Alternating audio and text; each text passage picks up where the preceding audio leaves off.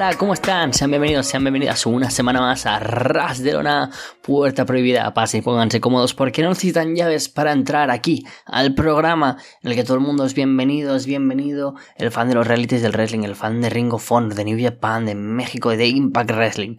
Todos sois bienvenidos. Soy Carlos Ryder y después de un pequeño impasse en el que no ha habido programa y no ha habido por lo tanto eh, comentarios sobre Impact Wrestling, vamos a hablar largo y tendido porque pues tendremos que dedicar un poco más de tiempo a hablar de qué ha sucedido estas semanas en Impact Wrestling. Hemos tenido varios problemas. Por un lado, mi agenda ha sido imposible para poder grabar el fin de pasado. Por otro lado, la de Alessandro también ha estado repleta y no pudimos grabar la review clásica de No Surrender. No pasa nada porque ahora haremos una pequeña review de qué ha pasado, una pequeña review de otras, em, otros temas importantes que han sucedido en el semanal y que merece la pena comentarlo. Pero vamos a ir directamente a No Surrender. Siempre me cuesta mucho a mí no extenderme en este programa, pero bueno, eh, voy a intentar hacer el pensamiento youtuber y que esto eh, sea breve, conciso y no andarme por las ramas. Directamente vamos a hablar sobre qué pasó en el pre-show de No Surrender, donde Giselle Show venció a Deona Purazzo gracias a que apareció Savannah Evans. Sinceramente, esto no me sirvió para nada. Durante las últimas semanas Giselle Show se nos estaba vendiendo como una luchadora que por fin daba el salto y que ya no necesitaba otras luchadoras para ser una luchadora de tag team. Pero si necesita a una gente para ser una luchadora importante en singles, no tiene sentido. La verdad es que están pegando un poco de palos de Diego con Giselle Show, a la cual la quieren dejar, por supuesto, en un sitio importante en la cartelera, pero que no se atreven a darle nada con lo que ya se vea suficientemente fuerte así sola o que tenga sentido en una rivalidad en singles como podría haber sido perfectamente esta con Don Apuracho. Sin embargo, ahora Giselle Show pues tendrá a Jay Vidal y a Savannah Evans como guardaespaldas, como acompañantes, como queráis decirlo, y será la próxima aspirante en el semanal de Impact Wrestling del título de las Knockouts de mm, Mickey James. Por otro lado, venció Jonathan Gresham a Mike Bailey, lo que todo apunta a que The Octopus sea el próximo aspirante al título de la X Division. Un título de X Division que en las últimas semanas se ha defendido en dos grandes combates, sobre todo el primero, el segundo al ser interrumpido no tanto, pero Trey Miguel venció en un Monsters Ball match contra Chris Steve, sacando el mejor combate en singles de la carrera de Steve. Un gran, gran, gran combate al estilo X Division mezclado con estilo de Monster Ball, así que fue maravilloso.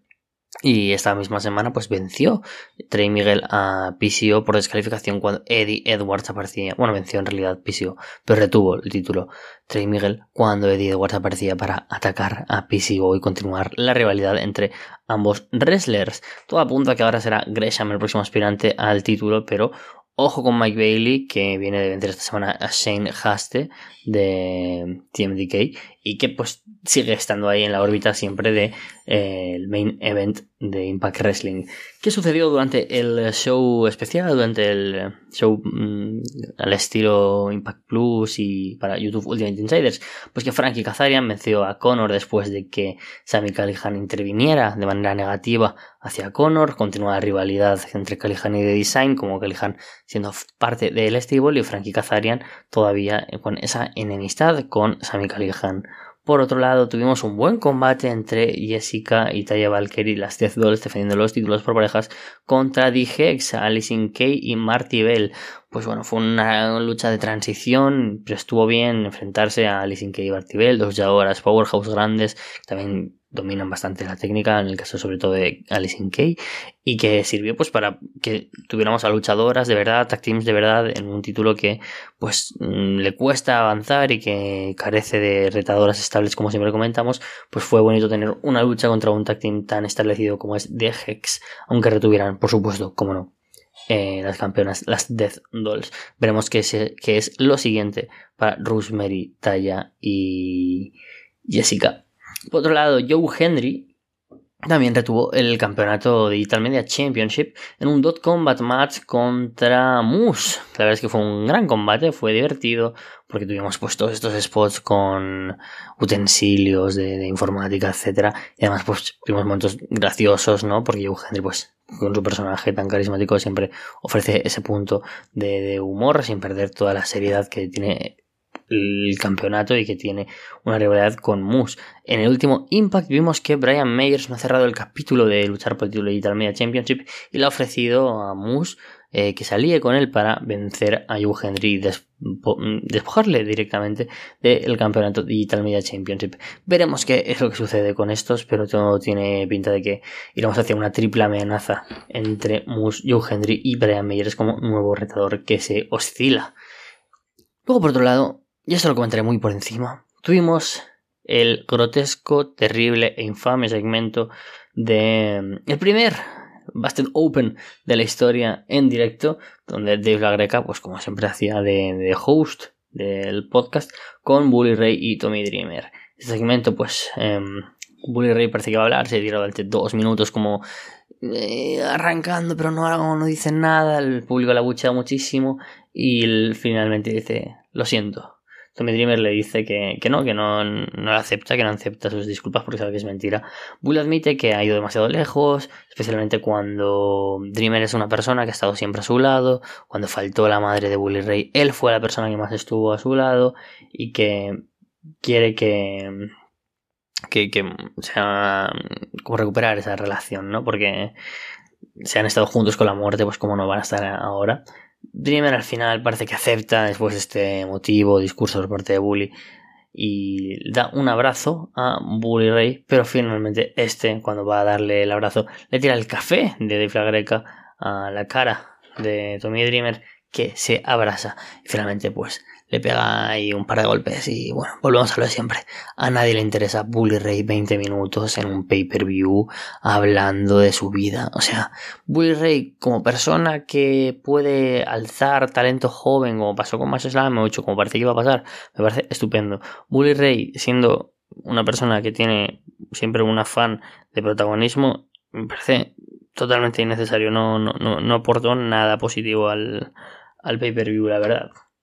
Por otro lado, tuvimos noticia importante a Steve Macklin venciendo a Brian Meyers, Heath y PCO en un four-way number one contenders match que deja a el, luchador del estilo Mayhem como el aspirante número uno al título de Josh Alexander.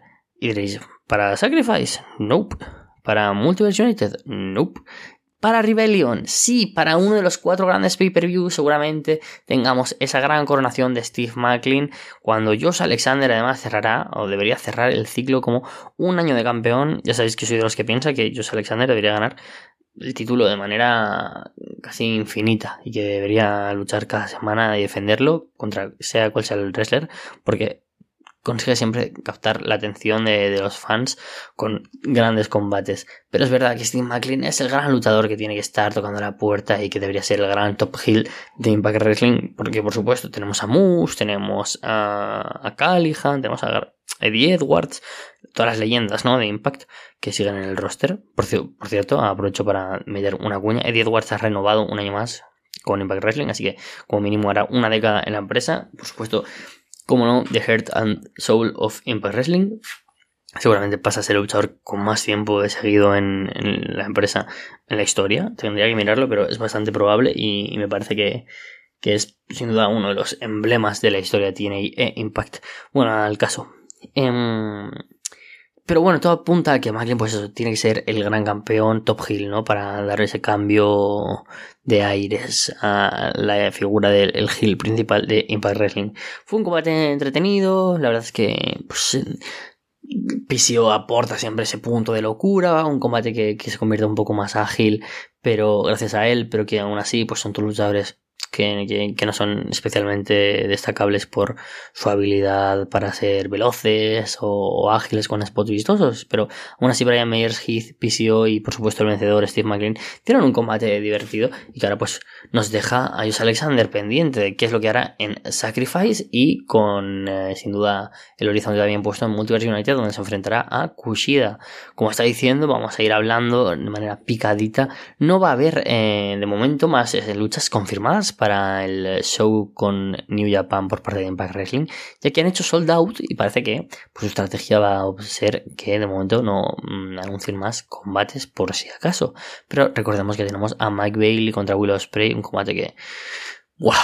De pensarlo se me pone la piel de gallina. A Kushida luchando por el título mundial de Josh Alexander y a Jeff Cobb contra Moose.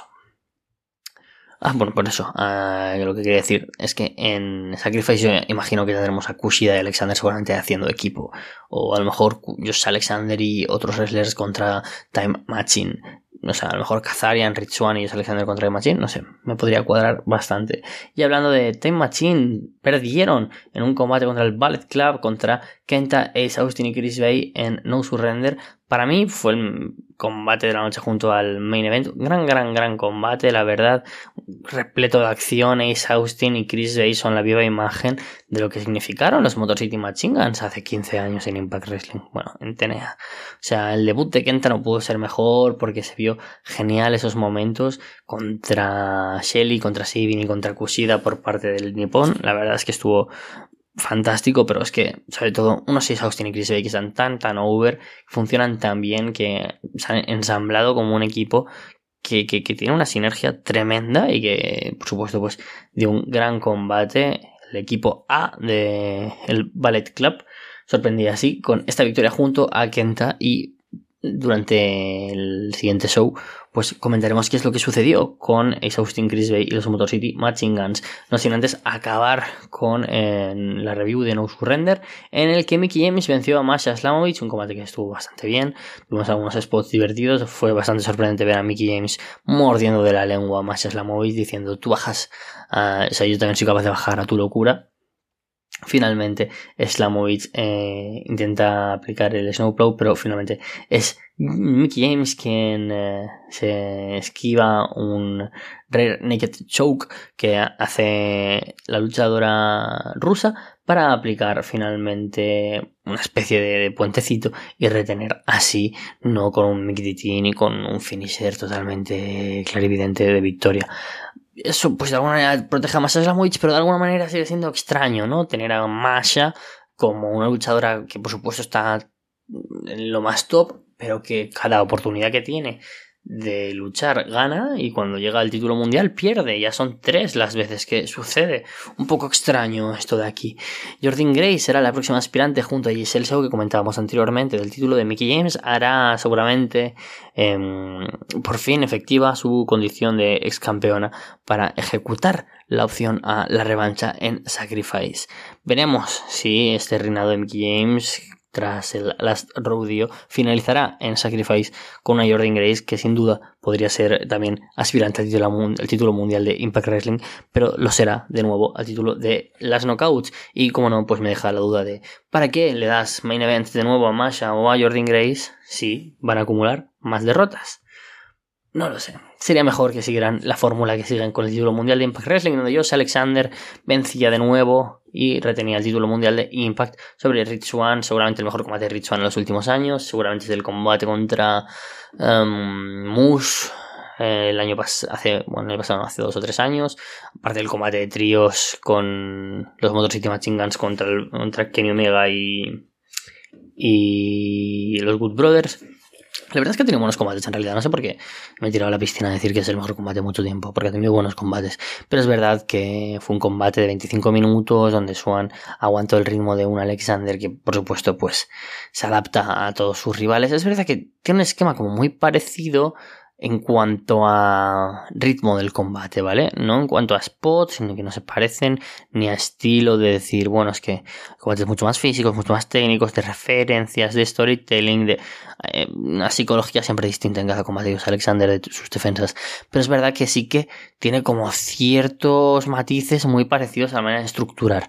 Y eso pues hace que sea quizás un poco cansado para algunos. Para mí fue un gran combate que le saca a Rich Swan y, me pone muy contento porque deja a Swan también en lo más alto. Y lo comentábamos hace unas semanas, nombres como Rich Swan, como Mike Bailey, Kenny King, mm, Jonathan Gresham, mm, Joe Hendry, Steve Macklin, son tantos luchadores que están tan over en Impact Wrestling que pueden ocupar las partes principales de una cartelera que pues hay que aplaudírselo a Impact Wrestling. En definitiva, No Surrender fue un show que fue bastante notable, pero aún así dejó una sensación de indiferencia entre los fans de Impact Wrestling, entre los cuales yo, pues por supuesto, también comparto esa opinión. Eh, Impact tiene que hacer algo para que no solo tengamos grandes combates, porque justo estos luchadores tan buenos los podemos empezar a ver o los solemos ver por otras empresas. Desde Pro Wrestling Revolver, a Prestige, a, a GCW. es habitual ver a algunos de estos luchadores, ¿no? Como Masha Samovich, como Mike Bailey, como Rich Swan, incluso Josh Alexander.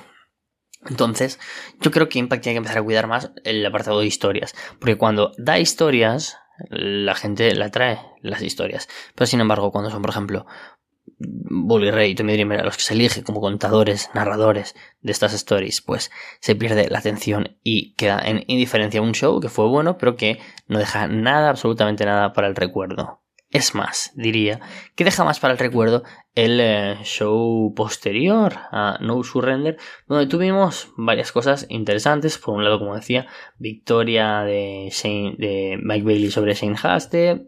Tuvimos también la victoria de Kenny King contra Kevin Knight. Los dos fueron buenos combates muy técnicos. Estoy muy contento con Kenny King, la verdad. Me encantaría que estos eh, tuvieran oportunidades por el título mundial, como decía también pues el combate de Trey Miguel episodio que comentaba anteriormente, pero sobre todo lo importante fue el main event en el que el Ballet Club, bueno, sí, el Ballet Club, el Austin Chris Bay, ahora conocidos como ABC, Ace and Bay Connection, porque también se puede entender como el equipo A del BC, del Ballet Club, vencieron y se convirtieron en los nuevos campeones por parejas de Impact Wrestling tras planchar con esa mezcla de Art of Finesse más suma de default a Alex Sealy y que así Chris Sabin y Alex Sealy cedieran sus títulos, no de manera voluntaria, a ABC, Chris Bay y Ace Austin. Estoy convencido que si yo fuera un adolescente de 16 años, con a lo mejor ciertas carencias afectivas por parte de mi padre, sería una fan loca que tendría mil pósters de Ace Austin y Chris Bay. ¿Por qué lo sé? Porque seguramente con 25 años que tengo, ahora también me gustaría hacerlo. Es impresionante el over que están Ace Austin y Chris Bay para que unos emblemas como son los Motor City Machine Guns al final sean menos aplaudidos por el público, por los fans, que ya en gran parte son jóvenes, los nuevos fans de Impact Wrestling, y reconocen a Ace Austin y Chris Bay como luchadores de la Activision ágiles que funcionan a mil maravillas y que todo el mundo quiere ver como campeones de parejas de la empresa.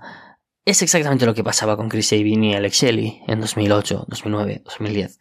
E Impact lo sabe, por supuesto. Entonces construyen un combate y una rivalidad que ya se arrastra desde hace tiempo, donde se mezcla una, no sé, como el 50% de la porción es respeto y el 50% es desprecio. Y es maravilloso porque funciona genial. Sabine y Shelly son de los mejores equipos del mundo y de la historia. Pero es que Ace Austin y Chris Bay funcionan como un reloj suizo. Increíble, que, bien que están. Solo tenemos en el combate un par de, momentos que no se ven como a la mega perfección para hacer un combate de, de estos que se llaman de 5 estrellas pero sin duda fue un gran, gran, gran combate. Ace Austin y Chris Bay pues se repartieron con eh, perdón, con Chris Sabin y con Alex Shelley un montón de dinámicas durante el combate, de superioridad por parte de los Hills, por parte de, los Face, que funcionó muy bien porque, como decía, Ace Austin y Chris Bay reciben tanto el apoyo del público que al final se convierte en un 50-50 que no sabías hacia dónde se iba a encantar la balanza. Si finalmente piensas que van a darle la oportunidad de que ABC sean campeones por parejas o si el campeonato va a seguir en los Motor City Machine Guns y, por supuesto, a elevar esos campeonatos con el mero nombre de ser los campeones de Detroit pues finalmente fueron los luchadores de el Ballet Club quienes se llevaron el gato al agua y los títulos a su casa.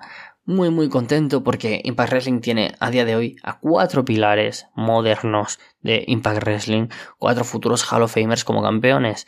Trey Miguel, el cual no es su primer campeonato de la X-Division, el Ballet Club, los cuales no son sus primeros campeonatos, ya que ambos han sido campeones de la X-Division, y Os Alexander, quien es el campeón más longevo de la historia de los títulos por parejas junto a Ethan Page y también uno de los mejores campeones de la exhibición de la historia y por supuesto también título mundial.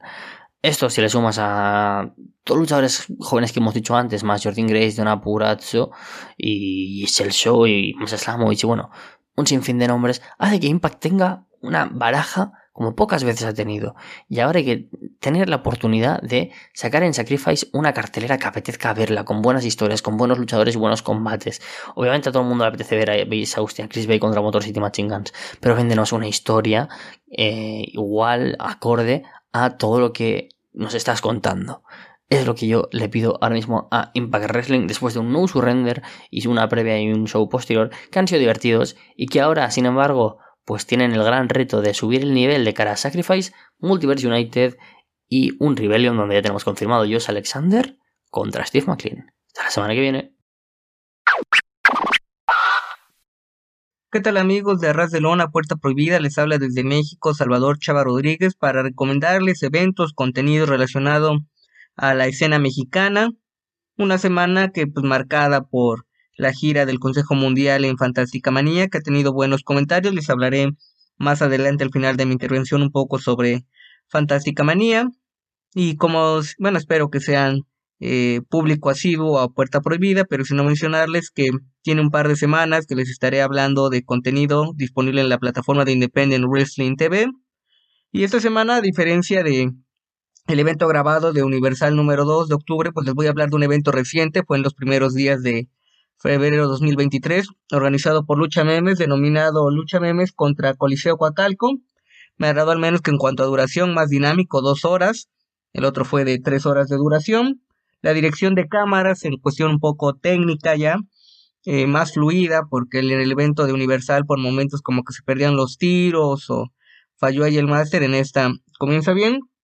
Mano a mano, Sol en contra de Blackout, Sol que tiene actividad constante, no solamente en Lucha Memes, ha hablado de él en la Arena Naucalpan, en Big Lucha y Blackout, pues totalmente representante del Coliseo Coacalco, incluso en su equipo usando rosa negro que evocan a Bret Hart, pero al menos en el Coliseo Cocalco, pues era parte de la indumentaria clásica del magnífico, hijo del justiciero, y pues justiciero es el dueño de el inmueble.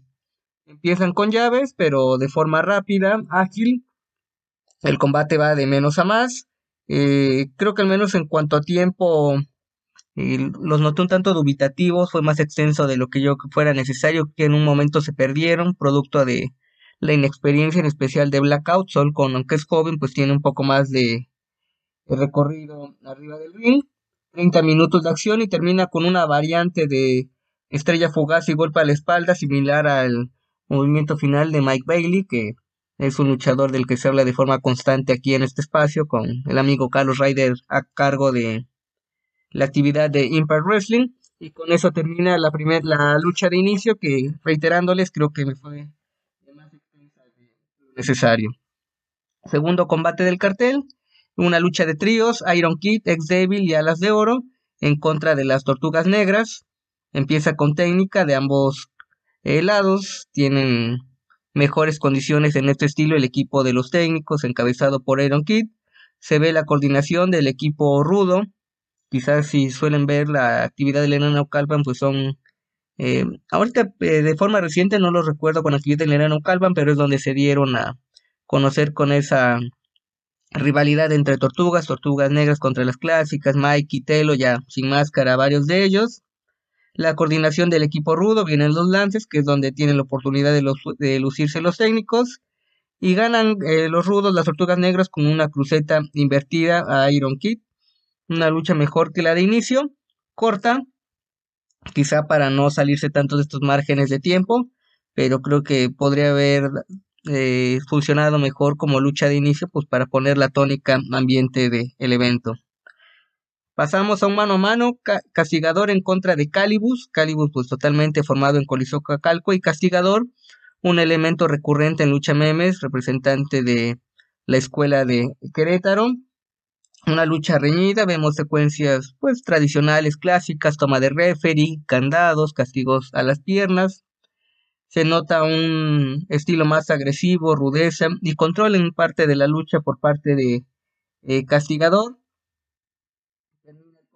Con una variante de media tapatía y cavernaria de Castigador a Calibus. Opción a mejor combate de la función, se notan las bases de ambos luchadores a invitarlos al grupo en Telegram de Arras de Lona. Es gratuito, pueden ahí adherirse. Y les menciono esto porque hace un par de días compartieron una secuencia de una variante de tapatía en el tryout de la Arena Naucalpan, con detalles, pero esta fue bien ejecutada. se necesita eh, talento, conocimiento de ambas partes, y creo que fue un finisher, podríamos llamarle, rendición, acorde a la calidad del combate que nos presentaron. Otro mano a mano, este de veteranos. Tony Rivera en contra de Abisman. Tony Rivera y eh, su rival, pues ambos luchadores con experiencia. Me llamó la atención el caso de Abisman, verlo con máscara. Tiene años que la perdió y entra con la canción de Wild Thing, que si son seguidores de John Moxley o de AEW, pues es la versión con la que suele entrar al ring, entonces un poquito como de choque escuchar esta canción precisamente en un lugar ajeno al, pues es la, lo que es el wrestling americano. Empiezan con llaves, estilo recio, aunque pues ya por las edades y todo, pues se dieron varios errores. El público, no obstante, estuvo pues prendido porque los conoce, son luchadores afianzados, podríamos llamarle en ese estilo independiente. Vimos un par de errores, pues producto ya de las lesiones, que el físico no es el de sus mejores años. Y gana Bisman con una cruceta invertida a las piernas de eh, Tony Rivera.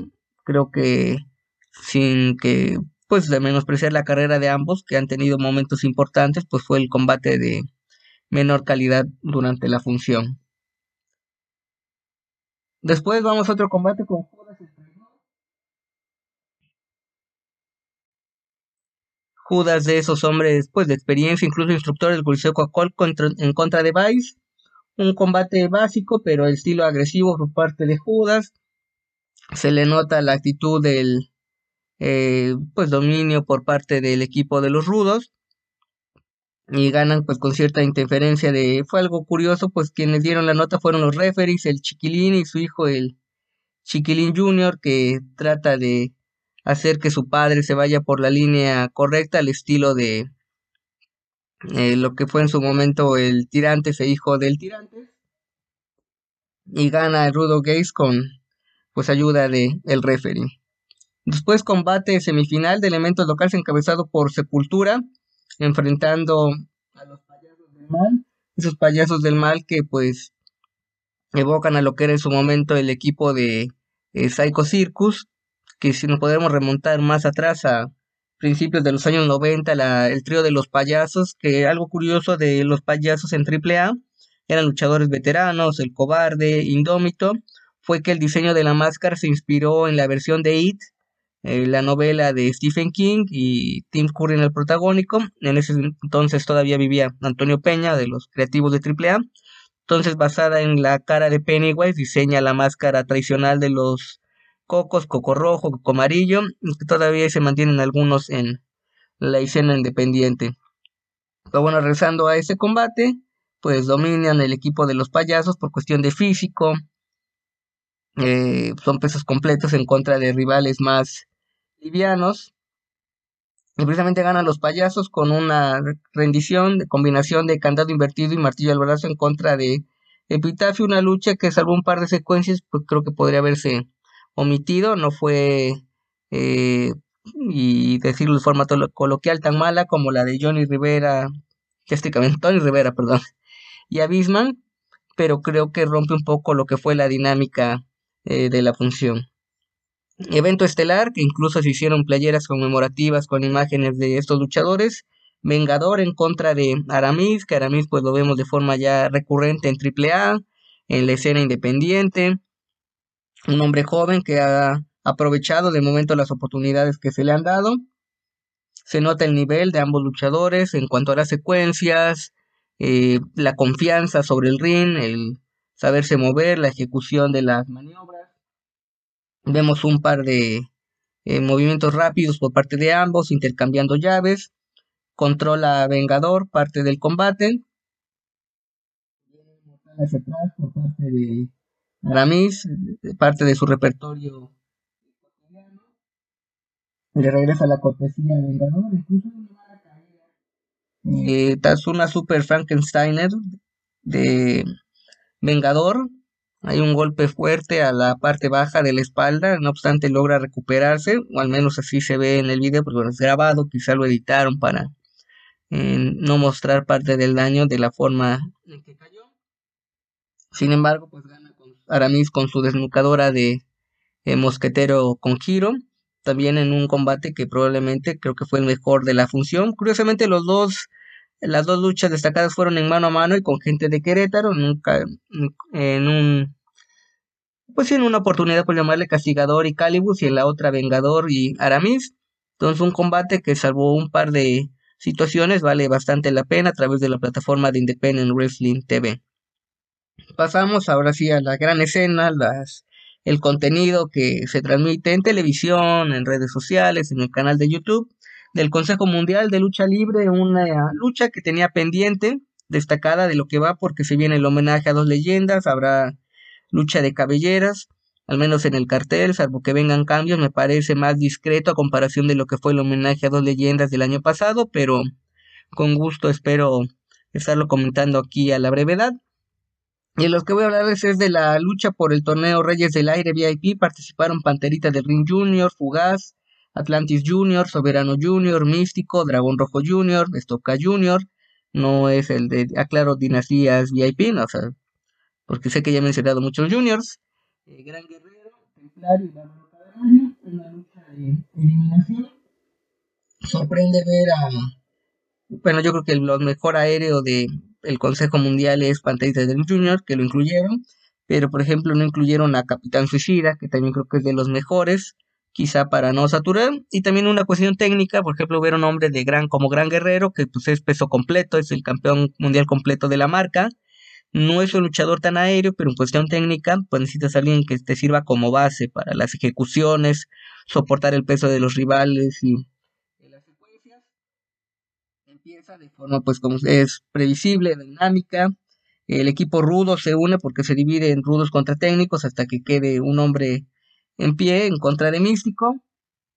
Precisamente cobra venganza Místico y el primero en ser eliminado es Bárbaro Cavernario con una mística. Cuerdas bastante Templario y Soberano se encaran tratando de darle seguimiento a esa rivalidad. Precisamente Templario con una combinación de desnucadora y rodillas elimina siguen las secuencias. Quedan para definir los rudos, algún tanto bien esperado. Eh, queda el místico como el único representante de los técnicos, lo eliminan. Entonces este cambio, al menos en cuanto a la fórmula habitual de las luchas, se agradece ser más creativos.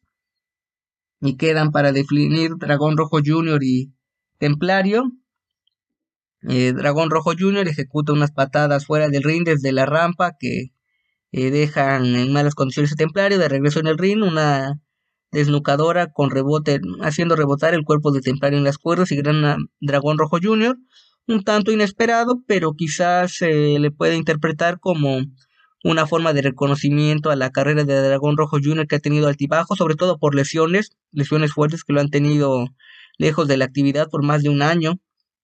Y ahorita se le ve en buen físico, ya no expone tanto las rodillas pero pues un premio merecido y que quizá hace pensar en que Dragón Rojo Junior tenga combates importantes de cara a los meses restantes de 2023.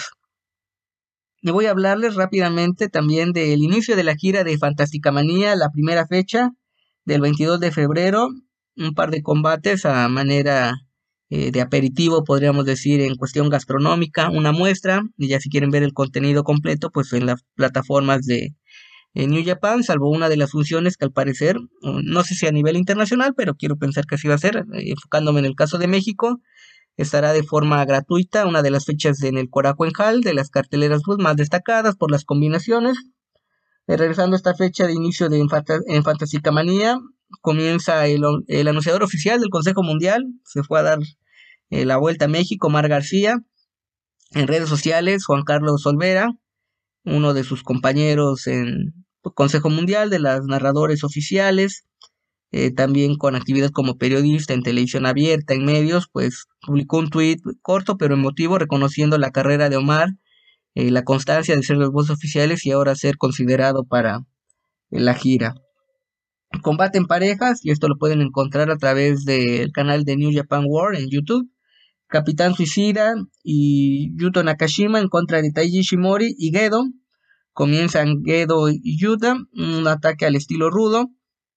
Ahí me acuerdo de un par de videos de Gedo en la Super J-Cup, me parece, a mediados de los 90, joven, enfrentando a dos caras hace un par de años. Ishimori, que pues incluso ya se ha presentado con el AAA, grandes combates contra talento mexicano, contra Ricky Marvin en Noah, participó en esa, eh, bueno, en el evento histórico de New Japan y Ring of Honor en Madison Square Garden durante esta temporada de el WrestleMania hace un par de años, en una triple amenaza que estuvo Bandido y Dragon Lee, Dragon Lee que ganó esa lucha y obtuvo el campeonato completo Junior IWGP, entonces gente que conoce el estilo, una lucha corta, digo, adecuarse pues al tiempo de grabación, transmisión de eh, New Japan, poco eh, vimos del estilo mexicano, quizá las rudezas más tradicionales, el no ser tan serios con la cuestión de los relevos, Suicida aplicó un par de lances, pero fue una actitud discreta, y acaba el combate con un candado cruzado de Ishimori y Ayuta para obtener la rendición, un buen combate, pero creo que en cuestión de atractivo o más dinámico podría haberse dado el mano a mano entre Capitán Suicida e Ishimori, podría casi asegurarle sin tener pruebas, pero eh, lo deduzco que ahí es un problema la cuestión del idioma. Entonces, hacer un tipo, un combate que por la, las cualidades de sería muy bueno, pero en la ejecución habría dificultades. También un combate en parejas, nada más son dos luchas y poco, casi media hora de actividad. Eh, Ryohei Oiwa, acompañado de Magia Blanca, representante de los depredadores, en contra de Douki y Yoshinobu Kanemaru. Eh, en el caso de Magia Blanca, y apenas me enteré en la semana, pues, de viva voz de Eric Araui, un luchador francés que aparte me acomodó un par de vértebras con un candado al cuello. Eh, Magia Blanca es primo de Gravity y de Bandido. Sabía que era de la zona norte del país, pero no conocía de este parentesco. Y es el actual campeón nacional peso welter. Entonces, pues tiene cualidades Magia Blanca. Eh, se nota a Douki, que pasó una temporada importante en México, incluso luchó en el Coliseo Coacalco y tuvo unas declaraciones, pues curiosas, entendibles al respecto, ya que les hablé del Coliseo Coacalco en, Lucha Memes. Eh, secuencia básica, pero bien ejecutada al estilo mexicano, que yo creo que es lo que el público eh, japonés espera de parte de la gira. Después el dominio del equipo local, precisamente Kanemaru eh, con una cruceta a las piernas tradicional hace rendir a Ryohei eh, un combate que tuvo predominio del strong style, el estilo japonés, aunque con más desarrollo de lucha mexicana, y creo que así son las carteleras, ¿no? Eh, combates cortos, obviamente se le da disposición, si bien es talento mexicano, pues quien toma las decisiones creativas de programación es el equipo de New Japan y es notorio eh, de momento. Así que esto es parte de lo que les comento esta semana. Los invito a que vean el contenido de www.tuplandejuego.com.mx tengo mi columna de lucha libre, participo en un podcast de luchas, por ahí pueden eh, revisar esa entrevista que tuvimos en cabina Eddie Carawi en la semana, dando unas declaraciones interesantes de su participación en la Copa Mundial de Lucha, eh, que, cuál es su criterio de NXT Europa, por ejemplo, entonces pueden revisar el podcast. Invitaros a que adquieran un ejemplar de mi libro de Olvidemos el Circo, Maroma y Teatro, Editorial Gato Blanco, disponible en Amazon México, Librerías del Sótano y que estén al pendiente de las redes sociales de Editorial Gato Blanco. Ya estamos a días, quizás semanas, si se extiende el proceso, pero no creo que sea tanto, para la publicación de mi segundo libro, Escenas Inéditas de un aficionado al pancracio. Un gran trabajo en las ilustraciones de Antora y creo que los textos quedaron bien. Entonces invitarlos a que estén al pendiente. Esto es todo por mi parte. Cuídense y sigan disfrutando de la lucha libre, ya sea japonesa, wrestling, puroresu, etc. Un abrazo, saludos.